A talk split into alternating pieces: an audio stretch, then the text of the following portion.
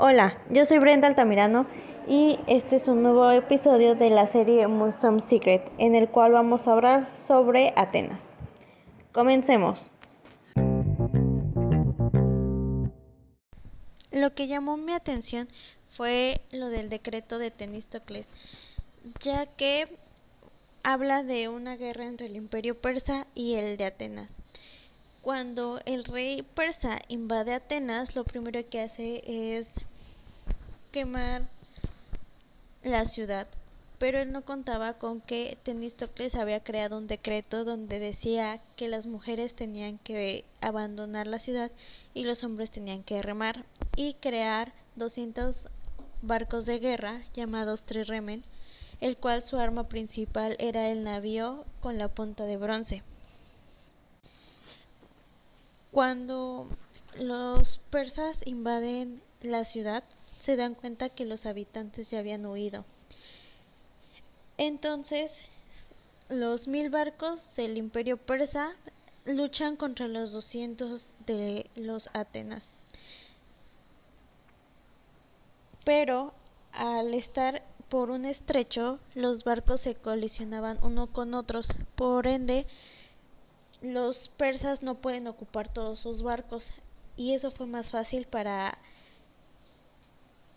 los habitantes de Atenas, ya que ellos buscaban salvar su localidad y por eso tuvieron esa gran idea de ir por el estrecho para poder humillar al ejército persa. Al final se habla de lo que ocurrió con Temístocles, ya que al ser muy famoso y tener a muchas personas que le agradecían al haber salvado a la población, también había personas que no lo querían entonces, en una votación comunal, todos votaron porque él fuera exiliado por 10 años. Pero actualmente se puede ver que en los votos la letra era de la misma persona. Entonces creen que fue una votación robada.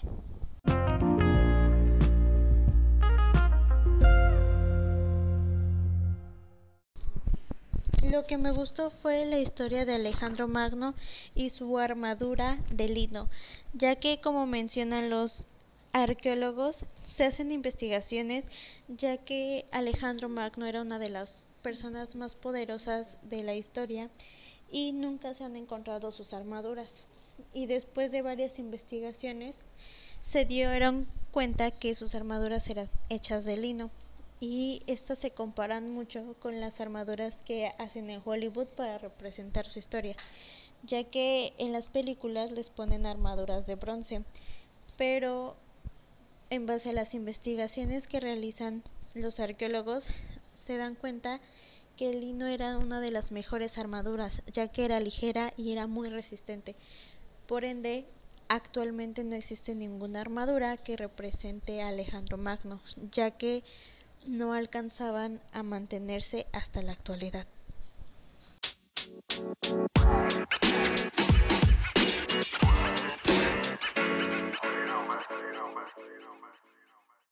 Bueno, lo que no me gustó fue la historia de la máscara dorada y la o la máscara de Agamenón, porque James Gesh Sliman llevó su afición por las historias de Troya de Homero a, tal grado de que se robó el oro troyano y vistió a su esposa como Elena de Troya.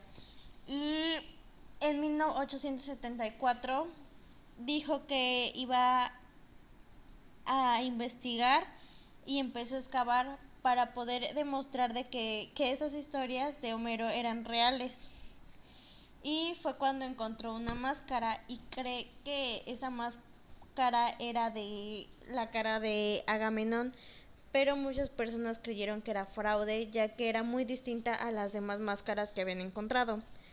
Pero para eso encuentran el diario de Linari, Linari en el cual narra cómo es que Sliman encuentra la máscara y pues eso hace creer que sí fue real pero lo que sigue causando controversia es que porque esa máscara es muy diferente a las que se habían encontrado.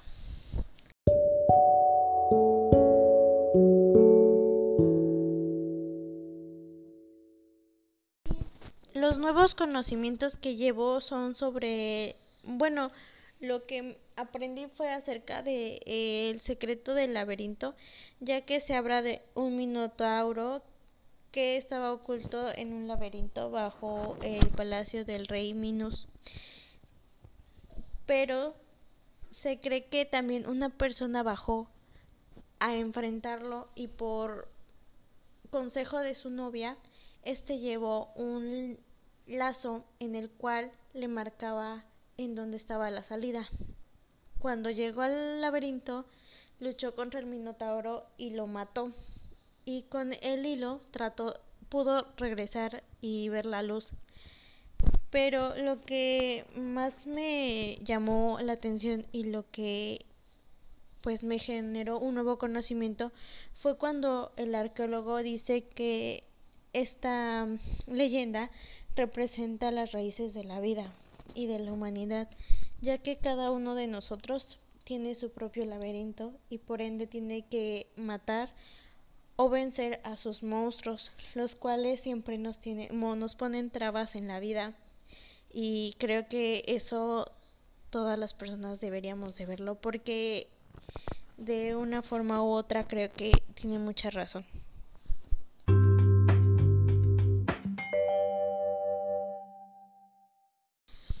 Bueno, esto ha sido todo de mi parte. Nos vemos hasta el próximo domingo. Buenos días, buenas tardes y buenas noches.